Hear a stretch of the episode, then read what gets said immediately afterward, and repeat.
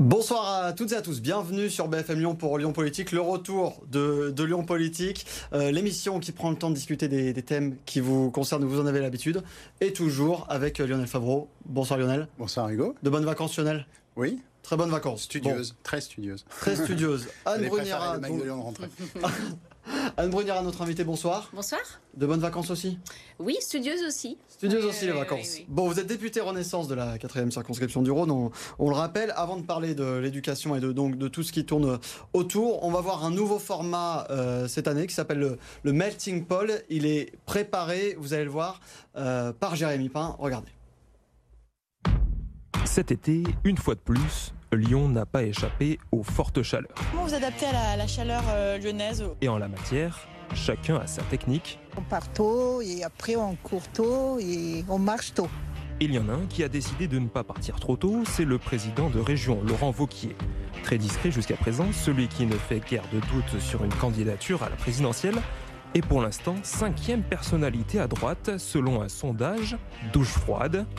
Mais rien de grave encore. Apparemment dans la maison jusqu'à maintenant il n'a pas fait trop trop chaud. Coup de chaud en revanche pour Béatrice de Montilly, conseillère municipale d'opposition qui n'aime pas beaucoup les cyclistes qui roulent tout nus. Le code pénal interdit tout simplement l'exhibitionnisme en pleine ville. Les cyclonudistes relégués en dehors de Lyon, tout comme Dieudonné qui n'est pas le bienvenu ni à Lyon ni ailleurs, mais qui trouve un point de chute à Dessines, dans un champ.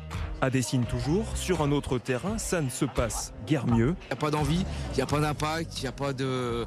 Enfin, clairement, euh, je sais pas. Laurent Blanc, je pense qu'il faut arrêter maintenant. Il y a donc les bannis et ceux qui reviennent. Nicolas Sarkozy d'un côté, Ségolène Royal de l'autre, comme un air de déjà-vu. Un destin politique passe-t-il par Lyon C'est une bonne question.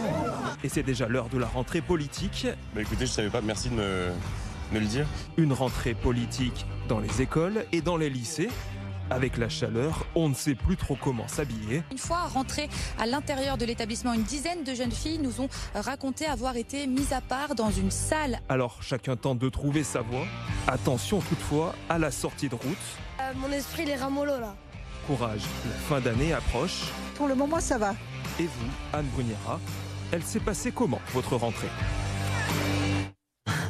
Voilà, alors elle s'est passée comment votre rentrée Anne Bruniera Écoutez, ça a été une rentrée dense, puisque comme chaque année, j'essaye de faire le tour euh, d'un certain nombre d'établissements de ma circonscription. Donc, je suis allée dans trois écoles, deux collèges, deux lycées, pour saluer les familles et les enfants, sentir euh, l'ambiance de, de, cette rentrée, et puis échanger, bien sûr, avec les équipes enseignantes euh, sur leurs problématiques particulières et les nouveautés de la rentrée. Bon, il y a beaucoup de sujets, oui. des sujets un peu moins drôles. Lionel, justement, on va commencer par, par le harcèlement scolaire. Oui. Il y a ce drame de Poissy avec mmh. Nicolas, un adolescent victime de harcèlement qui s'est suicidé. Est-ce que le gouvernement en fait assez contre ce fléau du harcèlement scolaire? Alors le harcèlement, c'est un, un, fléau effectivement que nous avons euh, commencé à travailler en fait dès notre élection en 2017. La, euh, ce qui est assez euh, prégnant dans, dans ce sujet aujourd'hui, c'est que le harcèlement il se poursuit sur les réseaux sociaux. Et c'est vraiment euh, le point euh, très important, je pense, euh, de notre, de notre travail. Nous avons avancé, nous avons fait une loi en 2022 euh, avec des associations. D'ailleurs, je salue l'association Hugo qui a participé pour améliorer le droit, pour permettre aussi qu'on change d'établissement l'élève harceleur et pas que l'élève harcelé. Aujourd'hui, il reste un point très important, c'est les réseaux sociaux, car le harcèlement continue sur les réseaux sociaux. Nous avons une loi qui arrive au Parlement, je crois que c'est la première de la rentrée parlementaire deux semaines sur la régularisation et la sécurisation de l'espace numérique et le cyberharcèlement y aura toute sa place. Puis l'autre point qui est très important, c'est bien sûr la prévention. Euh, là, ce sont les équipes qui sont au travail. J'ai beaucoup échangé avec les équipes en cette rentrée mmh. sur ce sujet. J'ai vu des, des, équipes qui étaient extrêmement mobilisées, mais c'est quand même un travail de temps long d'éducation des enfants. Alors justement, fait. vous avez rappelé cette loi qui a fait du harcèlement scolaire un délit. Il y a oui, eu des numéros d'urgence 2022, c'est ça. Qui ont été un numéro d'urgence qui ont été aussi installés, et pourtant ce phénomène continue. Est-ce qu'il y a un problème de sensibilisation, de formation des enseignants pour plus de vigilance sur le terrain, de réactivité, puisque dans ce cas-là, il y a eu des alertes? Et oui, tout à fait, il y a eu des alertes parce que euh, parfois on, arrive trop tard en fait. Souvent euh, le harcèlement est tu, l'enfant au début ne ne sait pas comment s'exprimer, ne sait pas l'exprimer, a parfois honte de le dire. Là, il se trouve que le jeune l'avait dit, l'avait exprimé. Il y avait même eu une main courante. Et on soupçonne. Alors, moi, je ne sais rien de, l'affaire et je ne veux pas m'avancer. Une enquête en cours de police et administrative au sein de, des établissements qu'il a, qu'il a fréquentés. Mais je suis sûre que les réseaux sociaux aujourd'hui restent une problématique. Comment on stoppe le cyberharcèlement? C'est pas en changeant bien sûr un élève d'établissement qu'on peut Vous êtes engagé sur ces sujets d'éducation, mm. vous avez été présente sur le terrain dans certaines écoles à cette rentrée. Est-ce que les parents, les élèves, les enseignants vous sollicitent sur des questions de harcèlement scolaire à Lyon? Est-ce que c'est un phénomène qui est euh, récurrent sur, dans l'académie de Lyon? Bien sûr, hélas, Lyon euh, n'est pas épargné. Lorsque j'étais adjointe à l'éducation, j'ai eu à, gérer des changements d'école, euh, d'enfants harcelés, donc je connais le sujet de près à l'école, même si on parle beaucoup quand même du collège, qui est un âge euh, où euh, ces phénomènes sont un petit peu plus fréquents, et du lycée euh, aussi. Je trouve que les, équipes sont extrêmement mobilisées. Elles sont en train de se former. On forme aussi les enfants. Et je pense que que c'est un sujet sociétal en fait.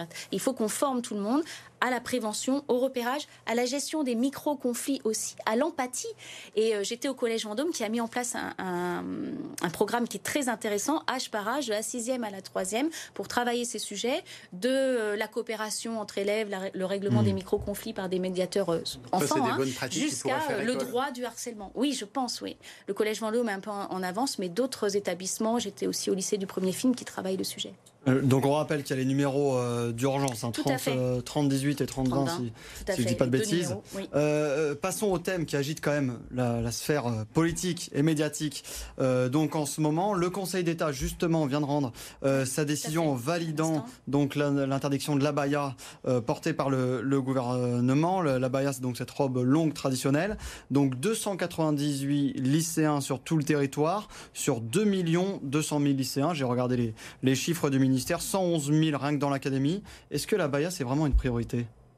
Alors, la l'abaya, c'est un sujet qui a émergé, qui a pris de l'ampleur sur l'année scolaire euh, précédente et euh, sur lequel euh, les enseignants et leurs syndicats, moi j'avais rencontré les référents laïcité des, syndicats enseignants à la fin de l'année dernière, nous demandaient d'agir parce que effectivement il y a des établissements où ce n'est pas le sujet, mais il y a des établissements où les chefs d'établissement étaient en difficulté et avaient besoin de pouvoir s'adosser sur un texte euh, extrêmement clair, qui découle de la loi de 2004, hein, qui est très mmh. clair, hein, qui interdit euh, le port de signes ostensiblement religieux euh, à l'école. Donc le ministre a pris cette circulaire et ce qu'il a fait aussi de bien, je trouve personnellement, c'est la lettre aux parents qui est extrêmement claire, qui est simple, qui réexplique la laïcité à l'école.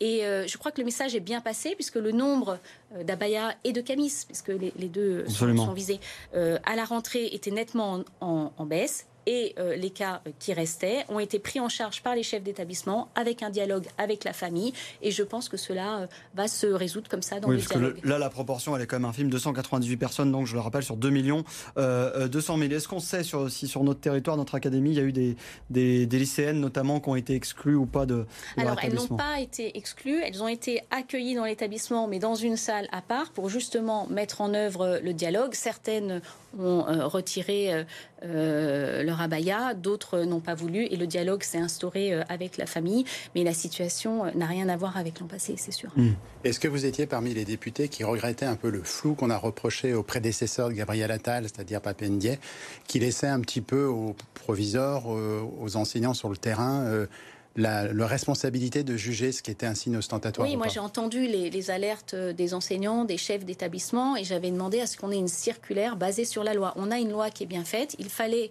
dire que l'abaya et le camis relevaient euh, de cette loi. Il fallait quand même un travail juridique. On le savait, euh, la circulaire pouvait être attaquée en justice, donc il fallait un travail avec un petit peu de, temps long. Euh, ça a été fait, moi j'en suis très satisfaite, et les enseignants aussi. Enfin, j'ai eu des retours unanimes. Pour vous, c'est une évidence, le fait que ces jeunes filles portent l'abaya ou les garçons de camis, ça relève de la pression islamiste, du, de mimétisme, de la pression sociale, et leur permettre de l'enlever à l'école, voire leur imposer, ça leur permet de se libérer de cette pression alors moi, je ne l'exprimerai pas comme ça. Euh, la laïcité à l'école, elle s'exprime assez euh, facilement. Lorsque vous rentrez dans une classe, vous ne devez pas savoir quelle est la religion euh, d'un élève. à la fois pour lui, pour sa liberté, le respect de la vie privée et aussi la neutralité dans la salle de classe, l'absence de prosélytisme dans l'établissement scolaire. C'était ça à la base de la loi 2004. On rappelle que la baya, c'est une robe longue traditionnelle, hein. c'est pas lié à la religion ça, a été tranché, ça a été étudié. Oui, ça a été tranché, ça a été étudié. Et je trouve que la décision du Conseil d'État, du coup, tranche le sujet. Est-ce que vous n'avez pas peur de provoquer une réaction inverse, identitaire, de, jeunes qui le porteraient justement pour réagir à, ça? C'est vraiment le sujet. Le sujet, c'est le dialogue, en fait. Le dialogue sur euh, la laïcité à l'école, pourquoi elle est mise en place, pour protéger euh, chacun. C'est quoi la laïcité en France? La neutralité de l'État, le droit à chacun de croire ou de ne pas croire, euh, mais un certain nombre de règles pour les plus jeunes, hein, c'est pour les établissements scolaires. Certains y voient la main de réseaux influents qui ont des projets donc de prosélytisme, que ce n'est pas des réactions simplement individuelles. Vous, vous avez des remontées comme ça sur le terrain, notamment dans la non, de moi, je n'ai pas de, de remontées de ce genre. J'avais par contre un phénomène qui s'est soudainement amplifié, donc ça, ça interroge euh, au cours euh, de l'année euh, dernière et, et qu'il fallait régler. Les chefs d'établissement ne pouvaient pas régler seuls un, phénomène qui s'était euh, amplifié. Hmm. Alors, qu'est-ce que vous dites à celles et ceux qui se considèrent stigmatisés euh, par une telle mesure? Je vais citer le Conseil des mosquées du Rhône qui a appelé à la retenue, à pas faire d'amalgame aujourd'hui. Moi, je leur dis que je suis à leur disposition pour en, discuter, pour en échanger. La laïcité à l'école, j'y suis très attachée. Lorsque j'étais adjointe à l'éducation, j'ai eu un certain nombre de sujets à régler avec des familles qui ne comprenaient pas, avec des enfants qui ne comprenaient pas euh, la laïcité à l'école. Et cela passe par un dialogue, une explication. Il faut parler, il faut parler, il faut expliquer. Et euh, je, ne doute pas que les sujets s'expliquent. Et non, il n'y a pas de stigmatisation. Il y a une règle qui s'applique à Il n'y a pas d'amalgame? Non, il n'y a pas d'amalgame. Il y a une règle qui est la loi de 2004 et qui s'applique à un certain nombre de signes. Et que répondez-vous aux députés LFI euh, ou écologistes, dont certains euh, de Lyon, qui reprochent à la majorité macroniste de faire une police du vêtement, pour reprendre leur expression? Non, c'est pas. Non, je. Enfin, ce sont des, propos voilà d'opposition. Euh, on n'est vraiment pas dans cet état d'esprit. Il suffit de lire euh, le courrier de Gabriel Attal euh, aux familles pour comprendre, pour comprendre. Ce n'est vraiment pas le sujet. Hmm. Un mot juste pour finir sur, sur la Baïa. avec cette lycéenne lyonnaise là, qui dit avoir été exclue parce qu'elle portait un kimono, est-ce que là on n'est pas dans la dérive finalement, la malinterprétation? J'ai lu, le, lu le fait divers, je crois, dans, dans, les, dans les médias. Hmm. il faut qu'il se règle. Je pense qu'il s'est réglé assez vite. on n'est pas à l'abri d'un voilà, du, Visiblement, elle portait un kimono comme d'autres camarades de classe. je, euh, n'en sais guère plus que ce qui a hmm. été euh, Est-ce que c'est pas une dérive Moi, je compte, non, moi, je compte sur la vigilance des chefs d'établissement et bien sûr de leurs supérieurs hiérarchiques, si certains euh, en feraient trop ou pas assez, hmm. pour que la règle soit appliquée de la même façon partout. Mais il faut du dialogue et il y a des cas particuliers qu'il faut régler dans une équipe. Alors, il y, a un autre débat qui est sur la table en ce moment, c'est celui du, port de l'uniforme, donc qui, devrait être testé euh, prochainement, ou de la tenue unique. Euh, déjà, juste une question très simple comment et qu'est-ce qui définit une tenue unique? Bah, En fait, euh, pas vraiment euh, de règles. L'uniforme est porté déjà dans certaines écoles, surtout euh, privées. Hein. Certains ont un, uniforme euh, qui concerne un vêtement pour le haut du corps, pour le bas du corps, certains juste pour le haut du corps. En fait, hmm. pour l'instant, c'est assez rare en France. Ce n'est pas dans la culture française le port de, de l'uniforme. C'est une demande aujourd'hui politique, en vérité, pour régler des problèmes de climat scolaire, de harcèlement, voire de laïcité. Moi, j'entends la demande. Moi, je suis très pragmatique si on me démontre que l'uniforme règle euh, ces sujets de climat scolaire, de hmm. harcèlement, euh, et euh, de, laïcité, je, je, serais très preneuse. J'ai vécu un peu en Angleterre, j'ai vu le port de l'uniforme, et entre nous, l'uniformité totale n'existe pas, et c'est heureux aussi peut-être pour les, pour les enfants. Le ministre a été très très clair, il, permet l'expérimentation. Moi, j'espère juste que ces expérimentations se feront avec deux conditions. Premièrement, un travail de toute la communauté éducative pour que tout le monde soit embarqué dans le hmm. projet, que ce soit un projet d'établissement. Et deuxièmement, une évaluation pour voir quels sont les effets euh, du port de l'uniforme. Oui, parce que donc il y a l'argument donc de réduire les, inégalités ou encore la laïcité. Les chercheurs disent quand même autre chose, c'est que ça reste un peu du camouflage. Euh, je les cite parce que la richesse et les différences peuvent s'exprimer avec, Bien sûr, avec les chaussures, avec les, coiffure, accessoires, avec les sacs à dos, le téléphone. Est-ce que c'est pas un peu un cache-misère finalement l'uniforme? Il faut il faut l'évaluer en fait. Certains nous disent que ce sera une solution. Moi, je, je les prends euh, au mot. S'ils le mettent en place, évaluons-le, voyons, euh, voyons les avantages et les inconvénients. Alors, passons, très pragmatique sur le sujet. Passons aux autres sujets, pas que, parce qu'il n'y a pas que les, vêtements euh, dans l'éducation. Que répondez-vous à l'opposition qui vous reproche d'avoir voulu faire diversion avec cette histoire d'abaya par rapport, entre guillemets, au vrai problème, c'est-à-dire, par exemple, le manque d'enseignants dans certaines classes? Oui, moi je pense que l'opposition, parfois, est en manque d'arguments pour nous sortir ce, genre euh, d'opposition. Nous avons une rentrée, vous l'avez dit d'ailleurs, avec de nombreux sujets extrêmement riches, que ce soit sur le niveau des élèves, sur la rémunération des professeurs, sur leur recrutement, sur le bien-être à l'école, le bâti scolaire énormément de propositions et de chantiers qui se mettent en route à cette rentrée. Simplement, l'abaya est un sujet euh, qu'il fallait, euh, qu'il fallait régler, c'est fait. Mmh. Euh, il y avait aussi d'ailleurs le bac, le sujet du placement des épreuves de bac, c'était un sujet qu'il fallait régler. Malgré tout, il manque des enseignants dans certains collèges. Il manque certains enseignants, mais quand même, moi j'ai fait le point hier avec le recteur et l'inspecteur académique sur, alors sur le Rhône et Lyon, hein, ce que je connais plus mmh. particulièrement.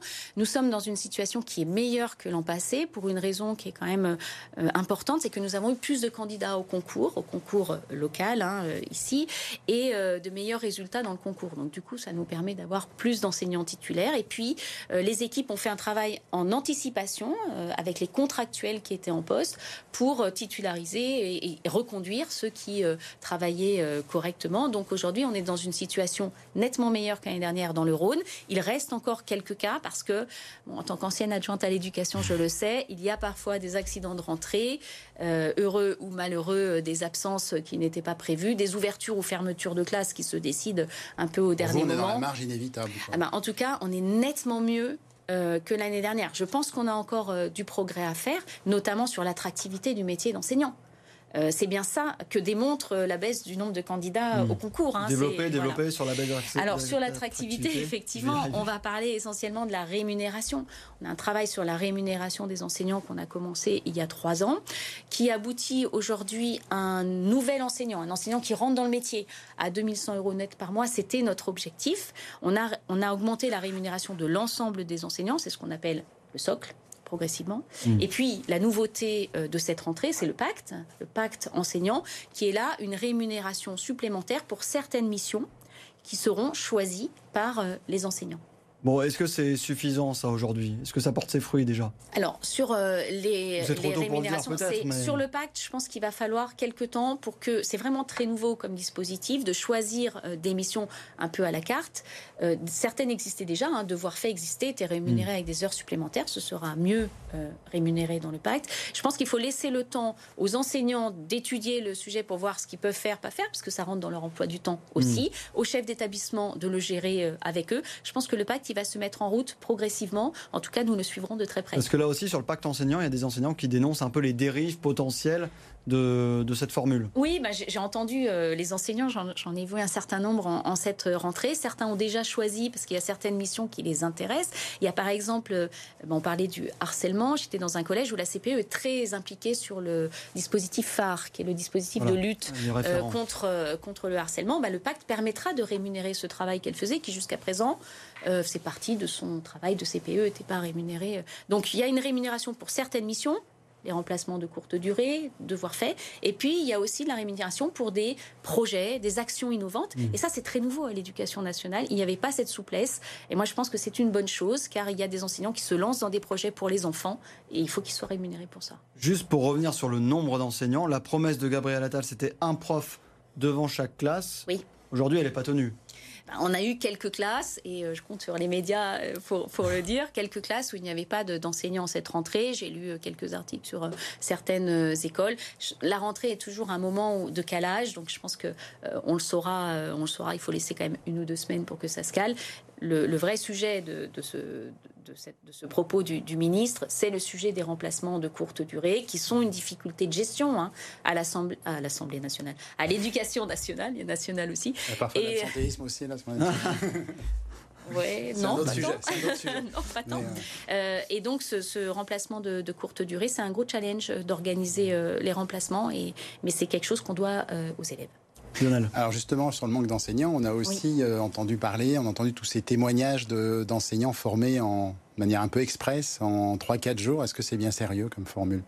Alors ça, c'est ce qu'on entendait sur les contractuels. Je, pense que ça a été un peu... Euh, un peu gonflé parce que moi je connais des contractuels qui sont venus euh, devenus enseignants contractuels après une expérience par exemple d'AESH ou d'autres hmm. métiers euh, dans l'école donc il y avait déjà une expérience des enfants une expérience de la pédagogie qu'elles ont pu ainsi euh, je dis elles c'est des femmes valorisées et puis on a aussi des, des gens qui veulent être contractuels parce qu'ils ne veulent pas passer le concours en ayant pourtant fait des études ça c'est un vrai sujet qu'il faut qu'on étudie c'est pas hmm. que chez les enseignants sur les formations des formations très longues voilà. oui bah, les ceux qui ont l'air de faire ça On va rouvrir le dossier de, la formation. Je crois que le, ministre et la ministre de l'Enseignement supérieur aussi, d'ailleurs, s'est exprimé sur le sujet, euh, notamment sur le sujet de la formation, on va dire, académique et de la formation en alternance dans les classes. Euh, on, va, on va travailler ce rééquilibrage. Alors sur les sujets récurrents euh, que qui se posent à l'école, il y a le côté inclusif vis-à-vis des enfants en situation de mmh. handicap, mais aussi vis-à-vis des enfants euh, dits à haut potentiel, enfants intellectuellement précoces. Est-ce que l'école est assez inclusive face à des, ces profils particuliers? Alors, j'ai ben, visité un certain nombre d'établissements qui, notamment, accueillent euh, les hauts potentiels. J'étais au collège euh, Fénon dans, dans, le 6e. Et puis, je suis très attentive sur le handicap. Vous savez que c'est un sujet que je suis depuis longtemps. Ben, quand j'étais adjointe à l'éducation, puis aujourd'hui à l'Assemblée, je suis dans le groupe de travail handicap et dans le groupe de travail autisme. Mmh. Euh, on a, et on va encore continuer à augmenter le nombre d'AESH. Donc, c'est les accompagnants des enfants porteurs de handicap. C'est un travail qui, jusqu'à présent, était très peu valorisé, qui n'est pas facile pour lequel il faut de la formation. Vous pouvez avoir un enfant autiste une année, un enfant sourd une autre année. Il faut vraiment de la formation pour être aux côtés de l'enfant, pour l'accompagner, pour l'aider à s'autonomiser pour certains euh, qui le peuvent. Donc nous travaillons à la fois pour qu'il y en ait plus, nous avons besoin de plus d'AESH et qu'elles soient mieux rémunérées. Et en parallèle, on a une augmentation du nombre de ce qu'on appelle les notifications MDPH. Excusez-moi d'être un peu technique, mais c'est en fait la maison euh, du handicap de la métropole qui donne des notifications et qui dit voilà, cet enfant aura une AESH ou pas. Et on a vraiment une très forte augmentation de ces notifications qui fait qu'il nous faut encore encore embaucher les AESH. Vous parlez de l'exemple de Fénelon, qui est un exemple bien connu, mais très, précis. très précis. Est-ce que dans l'ensemble euh, des établissements, est-ce que c'est assez euh, connu ces, ces, profils particuliers? Parce qu'on parle de handicap, mais les enfants au potentiel, par, parfois, sont vus par les enseignants comme des élèves qui ont des facilités. Et euh, ça peut être compliqué de comprendre qu'ils ont aussi besoin d'un accompagnement. Vous connaissez le phénomène. Oui, tout à fait. Alors, je pense qu'on a progressé par rapport à mon début de mandat en 2017. Nous avons fait une mission sur euh, les enfants au potentiel, leur, euh, leur prise en, charge. ce collège est, est connu sur Lyon pour accueillir ces enfants. Moi, je connais des parents qui ont qui ont mis leur enfant dans ce collège pour ça. Donc je pense qu'on s'améliore, mais on a d'autres sujets. On a les 10 et les multi-10, dyslexiques et, et hmm. dyspraxie, qui ont aussi besoin d'un accompagnement. On a une école dans le 6e qui s'appelle Sérène, que je connais bien, qui les accompagne. Voilà. Et, et c'est vrai que sur le handicap, on progresse petit à petit, à la fois avec plus d'accompagnement dans l'école ordinaire, mais aussi avec des dispositifs spécialisés. Mais il nous en faut encore tellement. Et puis il faut aller au-delà de l'école. Le collège, le lycée et l'enseignement supérieur. J'étais l'autre jour au lycée du premier film où il y a une classe pour euh, les jeunes atteints de troubles du spectre de l'autisme et c'est encore très rare en fait. Alors il y a une particularité euh, lyonnaise qu'on connaît bien, c'est la forte présence des établissements euh, catholiques. 35% sur Lyon, 28% dans l'académie contre 17% en moyenne. Est-ce que c'est pas un signe de manque d'attractivité des établissements scolaires publics et des problèmes de la carte scolaire et de, des tentatives pour l'éviter parce qu'il y a des quartiers qui ont une réputation de ghetto scolaire? Alors j'ai beaucoup travaillé avec les établissements privés lorsque j'étais adjointe à l'éducation. Et en fait, à Lyon, en tout cas euh, tout le temps où j'ai été euh, adjointe, on a fait en sorte de faire évoluer les effectifs en parallèle. C'est-à-dire, euh, à l'époque, on était dans une forte hausse démographique. Hélas, mmh. en ce moment, ce, n'est pas le cas. Et donc, on a ouvert des classes à la fois dans le public et dans le privé en parallèle pour garder cette même euh, proportion. Donc euh, oui, à Lyon, il y a un certain nombre euh, d'établissements privés, mais enfin dans d'autres quartiers, dans d'autres parties de France aussi beaucoup plus. Hmm. et on garde un dialogue avec ces établissements qui sont la plupart du temps sous contrat, que l'on que l'on connaît bien et avec qui on travaille. Mais le sujet de la mixité se pose et effectivement, on va, il faut qu'on voit ça avec eux. Alors, il y, y, a un autre sujet, l'émission euh, passe vite évidemment, euh, quand même qui est lié à l'éducation et à, la rentrée, c'est celui des enfants à la rue. Euh, on, est, on est bien concerné à Lyon. Il y a une question de Juliette Murtin qui est du collectif Jamais sans toi pour vous, Anne Brunira. Écoutez. Si au gymnase Bellecombe, c'est le soulagement qui domine parce que les familles ont appris qu'elles allaient être relogées par la mairie, il reste énormément de personnes qui font partie de notre collectif de solidarité entre femmes à la rue qui n'ont pas de solution d'hébergement pour ce soir. Sachant que dimanche sur RTL, Madame la Première ministre euh, a trouvé très choquant qu'il y ait des enfants qui dorment dehors et qu'elle a dit qu'il ne faisait aucun doute que nous parviendrions à offrir un toit à chacun. Madame la députée, nous aimerions savoir si vous allez, oui ou non, déposer un amendement au projet de loi de finances rectificative pour modifier le budget alloué à l'hébergement d'urgence de manière significative. Alors voilà, ça c'est une réponse qui est très attendue par les, associations, parce qu'on sait qu'il y a beaucoup encore d'enfants à la rue à Lyon et encore plus en cette rentrée. Oui, alors sous le, sous le mandat précédent, j'ai porté avec un certain nombre de collègues des amendements pour augmenter euh, le budget de l'hébergement d'urgence. Je crois qu'on a un budget aujourd'hui qui, qui n'a jamais atteint euh, ces niveaux. Et hélas, et elle le dit euh, très bien. Encore ce n'est pas encore, ce n'est pas encore trois fois le niveau de l'année dernière. Oui, tout à fait. Et effectivement, on gère en priorité et vraiment la préfecture est très mobilisée. Les situations des enfants à la rue et souvent, hélas, des femmes seules avec enfants à la rue. Et c'est ce qui a été fait par l'intermédiaire du gymnase Bellecombe.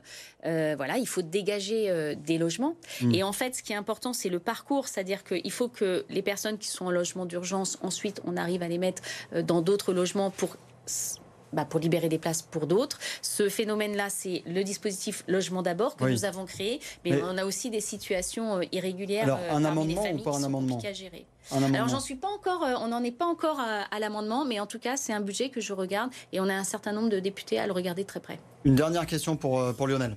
Les collectivités locales ont aussi des responsabilités vis-à-vis des établissements scolaires. Alors Grégory Doucet pour les écoles, Bruno Bernard pour les collèges, euh, ou Christophe Guillotot et euh, Roland Wauquiez pour les lycées. Vous avez compris la question. Est-ce qu'ils font le job? Est-ce qu'on est plutôt dans un environnement favorable? Oh, c'est une vaste question, j'ai deux minutes euh, pour répondre. Vous avez 30 secondes, donc allez-y. Hein. Ce, saucissonnage, par contre, est, quand même compliqué. Je suis à la délégation collectivité territoriale, je travaille sur les compétences des collectivités territoriales. Les écoles aux communes, les collèges aux départements et les lycées euh, aux régions, ça date de la décentralisation. Et c'est un découpage qui est assez nocif pour les élèves, en fait, qui fait des barrières et des changements d'organisation, des changements matériels. Je pense que c'est compliqué de revenir dessus, euh, honnêtement. Hmm. Tout est déjà bien, bien intégré chaque collectivité a ses compétences, ses services, ses élus. vous posez une question de fond pour pas vous prononcer. non, non, non, mais alors je veux bien me, je veux bien me prononcer, surtout pour les écoles, parce que quand même j'étais adjointe, euh, adjointe hmm. aux, écoles. Euh, moi, je, je vois de très belles choses pour les écoles. La piétonisation devant les écoles, c'est bien. Le travail euh, sur les cours aussi. La végétalisation.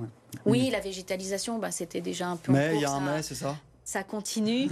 Euh, je, voudrais quand même plus de, concertation et plus de présence des élus, notamment d'arrondissement euh, sur le, terrain, pour échanger avec, euh, avec les familles. En tout cas, c'est ce que certaines familles me disent et regrettent de ma présence à l'époque de, cette délégation, qui est une fort belle délégation et une ah. très forte délégation.